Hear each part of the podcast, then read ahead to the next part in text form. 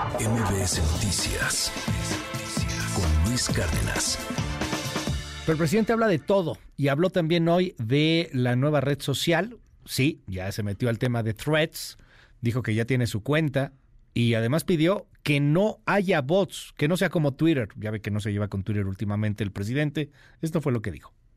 Acaba de aparecer una nueva plataforma, así como Twitter. Esta petición que le hizo. Decir. En el habla de mi pueblo no, no, no está fácil. Pero bueno, esa nueva plataforma ya este, me inscribí y mi primer mensaje no se trata de que haya más plataformas, es bueno, ¿no? Que haya varias así, que no sea solo Face, Twitter, TikTok, Instagram, hay varias, pero se debe de buscar que no haya manipulación, porque no se trata pues de tener una plataforma y millones de suscriptores o usuarios, sino cuidar la calidad Doctora Laura Coronado, bueno, ya está el presidente, se metió al tema de la cultura digital. Qué gusto verte, Laura, ¿cómo estás? Feliz de estar con ustedes en este viernes de cultura digital. Y yo sé que querías sangre y que fuera en una jaula y en Las Vegas o en el Coliseo. Esa pelea yo la quiero ver, pero ya ah, no, no, no está fuera de la discusión. No está fuera del radar. O sea, estamos viendo fechas y la verdad es que se van a traer muchas ganas después de lo que acabamos de vivir. Sí. Y creo que es algo muy interesante esta batalla que es virtual, aunque yo sé que estás esperando la física, en donde volvemos a ver la esencia de Mark Zuckerberg. Y entonces me parece muy simpático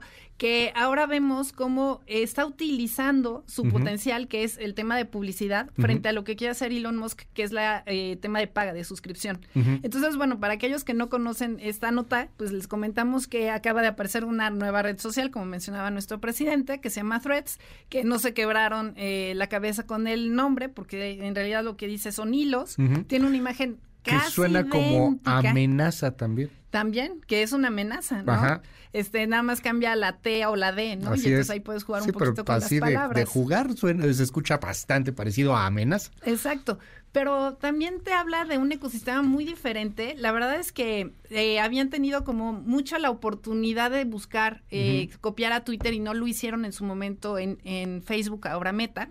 Y ahora está aprovechando este potencial, o sea, esta incidencia. Por un lado, estos meses que hemos tenido de Elon Musk a la cabeza de Twitter, en donde pues no ha terminado de darle la cuadratura al círculo, en donde quiere tener este sistema de suscripción, en donde está limitando el uso de los eh, pues tweets por parte de los consumidores y de pronto pues viene toda esta ola de qué está pasando. Salen otros competidores como Mastodon que no llegan realmente a, hacer un nicho. Y aquí lo que está interesante a mí me parece es, uno, que jala a los que ya utilizan Instagram. Y había muchas personas, muchos usuarios que no utilizarían Twitter, pero que con Instagram se sentían contentos y ahora pueden probar threads. Por otro lado, que no es que empieces de cero. Bueno, yo sí empecé de cero, síganme, por favor, en arroba soy Lau Coronado, porque sí se siente desierto. Sí, sí, se siente un poco desierto. Un poco desierto, ¿no? Cuando ves que Van Pipe tiene así 100 este, seguidores al principio, dices, ah, luego ya, ahorita ya remontó. al principio dices, bueno, no estoy solo. Pero al final empezabas de cero porque ya empiezas a ver temas que tú sigues y personas que te siguen también te empiezan a ver a ti y empieza una nueva conversación. Que además, no sé si a ti te sucede, seguramente sí, eh, sigues a personas diferentes en Twitter que Instagram. Entonces empiezas a depurar un poquito y a decir por qué seguía esta persona y si me va a gustar lo que va a escribir frente a lo que realmente posteaba. A mí me dio eh, que tengo dos personalidades incluso en Twitter que en Instagram, porque en Instagram te metes a ver cosas más light, más bonitas, menos estresantes o estridentes. Si bien hay noticias, nosotros subimos nuestros videos de noticias, cosas por el estilo a Instagram, eh, no, no, no es lo mismo que Twitter. O sea, en Twitter sí hay una guerra permanente, una polémica, unos debates, y en, y en Instagram siempre hay cosas más light, más bonitas. Entonces, como que no le agarro todavía el sabor. Todavía no Más yo que quiero sangre, que quiero esa pelea entre Elon Musk y Mark Zuckerberg en el octágono. Pero se le están dando. Por un lado, eh, y yo creo que ahí es en donde tendríamos que ver en dónde gana Elon Musk o no, es que no va a sustituir Twitter. O sea, no es que digas, ya no voy a utilizar Twitter, o sí.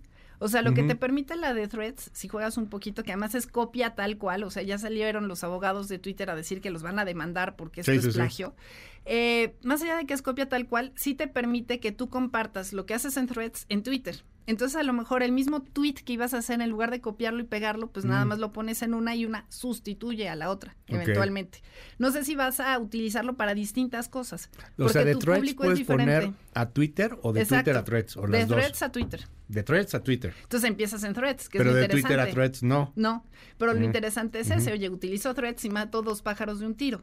Es que ¿cuántas redes sociales puede tener en control un ser humano promedio, Laura. O sea, a ver, TikTok, este, Instagram, Facebook, este, que es casi ya lo mismo, pero sí tiene sus diferencias. Súmale este WhatsApp, porque también WhatsApp te quita mucho tiempo. Ajá.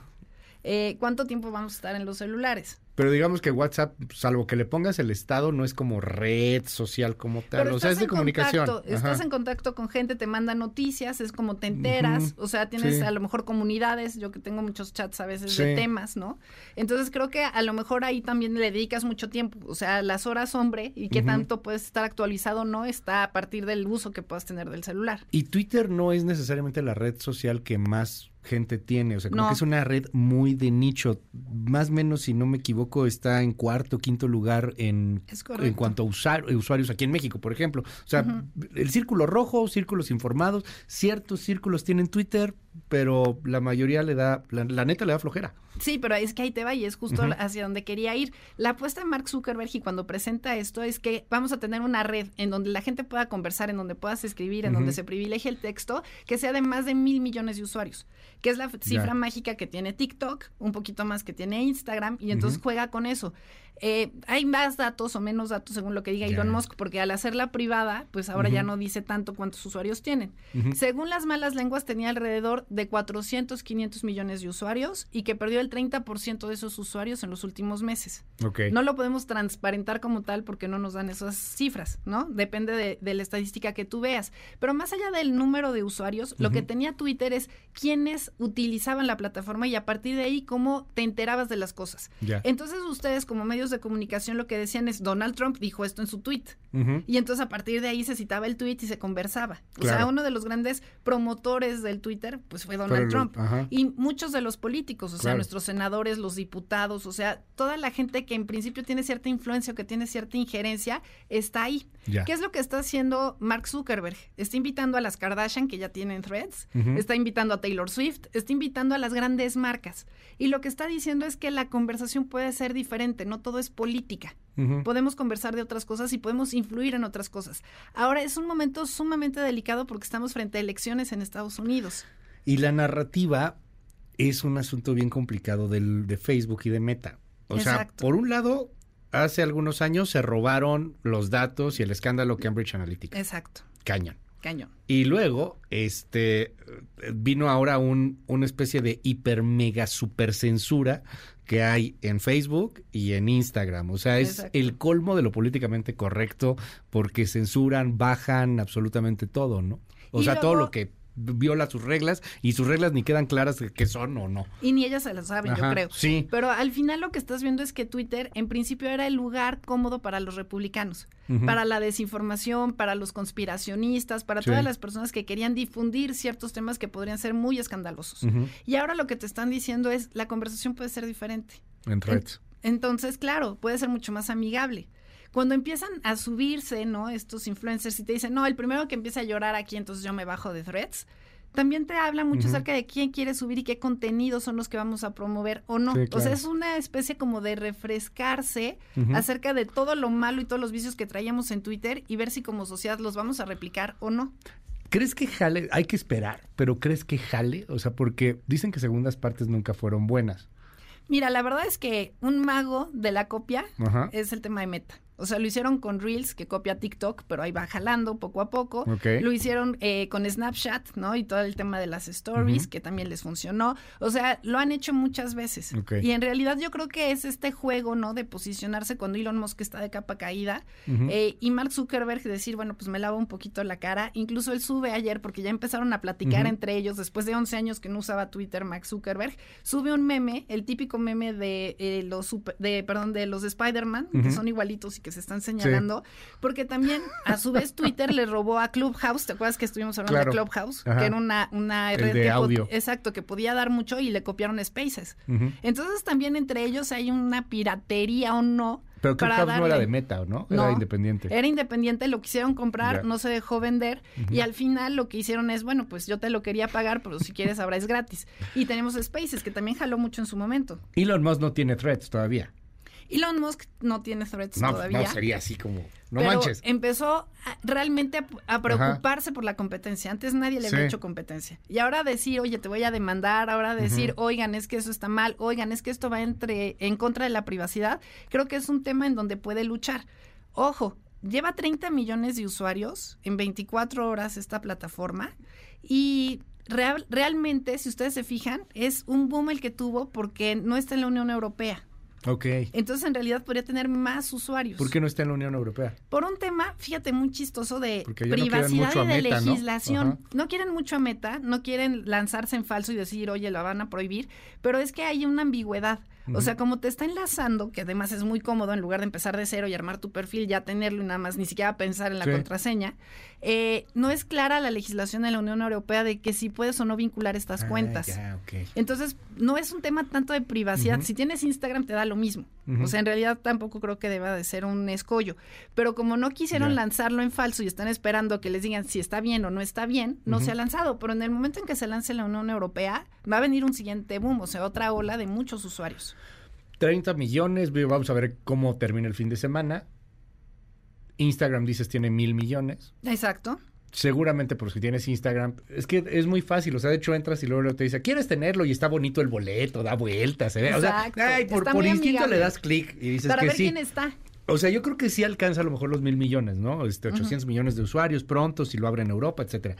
Ya de ahí a que se use, vamos a ver cómo jala. Y vamos a ver quién lo tema. utiliza. O sea, si Taylor Swift lanza una canción a través de threads, ya la hicimos. Pero que solo sea a través de threads. Exacto, porque después las otras lo van a replicar, como en su momento lo hicieron con Spotify o lo hicieron Sí. con Twitter. O sea, el tema es quién la va a utilizar. ¿Donald Trump la va a utilizar? Y Donald- si la va a utilizar, ¿cómo vamos a tener estas noticias o no? Si la gente va a querer a Donald Trump ahí o va a decir, ¿sabes qué? Quédate en Twitter y a nosotros nos dejas acá. Sí, o, o, lo, o quiénes son los premios cancelados, ¿no? La competencia crea competencia, Sí, la claro. incompetencia crea incompetencia. Necesitábamos este espacio. Oye, eh, ¿no le ha ido tan bien a Mark Zuckerberg con el asunto del metaverso? No Luego se metió ahí a otras cosas. Este, hoy por hoy lo que vemos que va en vanguardia es este la inteligencia artificial, pero hay una notita ahí para cerrar en torno no al metaverso, pero sí a la realidad virtual y a estas realidades mixtas que empezamos a, a tener y que seguramente serán algo que nos acompañará en los próximos pues ya no sé si años, a lo mejor meses, es que esto va muy rápido. Fíjate que es algo muy interesante y que se enlaza con la nota anterior, porque en realidad Mark Zuckerberg lo que dijo es, mira, metaverso te puede servir para negocios, te puede servir para trabajo, te puede servir para entretenimiento. Twitter, como surgió, era un poco más como mensajería. Sí. Y en realidad cuando se subieron los políticos fue que cambió la naturaleza de la red. Vamos a ver qué pasa con threads y qué va a pasar con metaverso y qué va a pasar con realidad virtual. Ahora un uso que le están dando que es súper interesante y hago aquí el comercial. No se pierdan la muestra de Bansky. A mí Ah, personalmente está me buena. gusta el autor. Eh, me gusta como artista, pero más allá de que si te gusta o no, la verdad es que vale la pena que vean la muestra de Bansky aquí en Plaza Carso, porque en la última parte te prestan los óculos. Y entonces aquellas personas que no han tenido oportunidad de probarse los óculos, por 35 pesos lo vives. Y vas viendo, eh, la verdad es que no es la mejor de las realidades virtuales que he visto, pero es una idea muy interesante en donde tú vas viendo eso y, y vas eh, navegando, por así decirlo, pero vives y sientes cómo vas por las calles de Bristol. ¿Qué es lo que están haciendo ahora a partir de ciertas ONGs?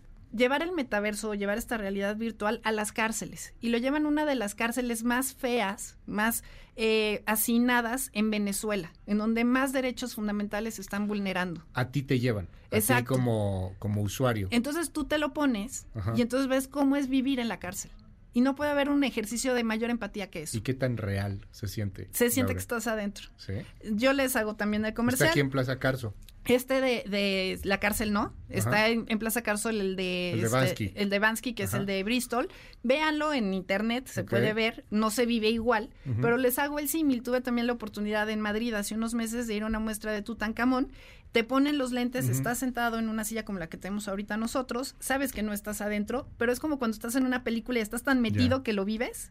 Porque tus ojos te engañan, porque realmente es algo sensorial. Volteas a todos lados y no sientes la pantalla y te hacían sentir que tú eras Tutankamón y que te levantabas de la tumba y que ibas por el mundo de los muertos.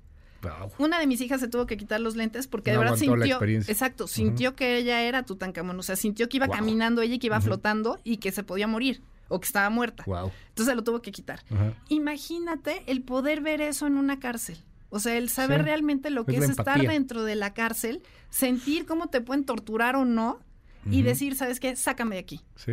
Eso es lo que realmente crea un- un universo Quitándote alterno. los lentes, pero las personas que están ahí no lo pueden hacer. Exacto, sientes una angustia, ¿no? Entonces no quiero que se sienta esa angustia por nadie, ni en la realidad ni en la virtualidad, pero te habla mucho acerca de los usos que se le puede dar a la tecnología y que no están pesados por las plataformas. Vamos a ver qué se hace con el metaverso de algo positivo, porque además es una denuncia pública acerca de cómo está el sistema carcelario, no solamente en Venezuela, sino en Ya. América Latina. México no es excluyente, pero creo que es algo muy bueno que podríamos seguir haciendo con el tema de realidad virtual y lo mismo Bueno. sucedería con Threads.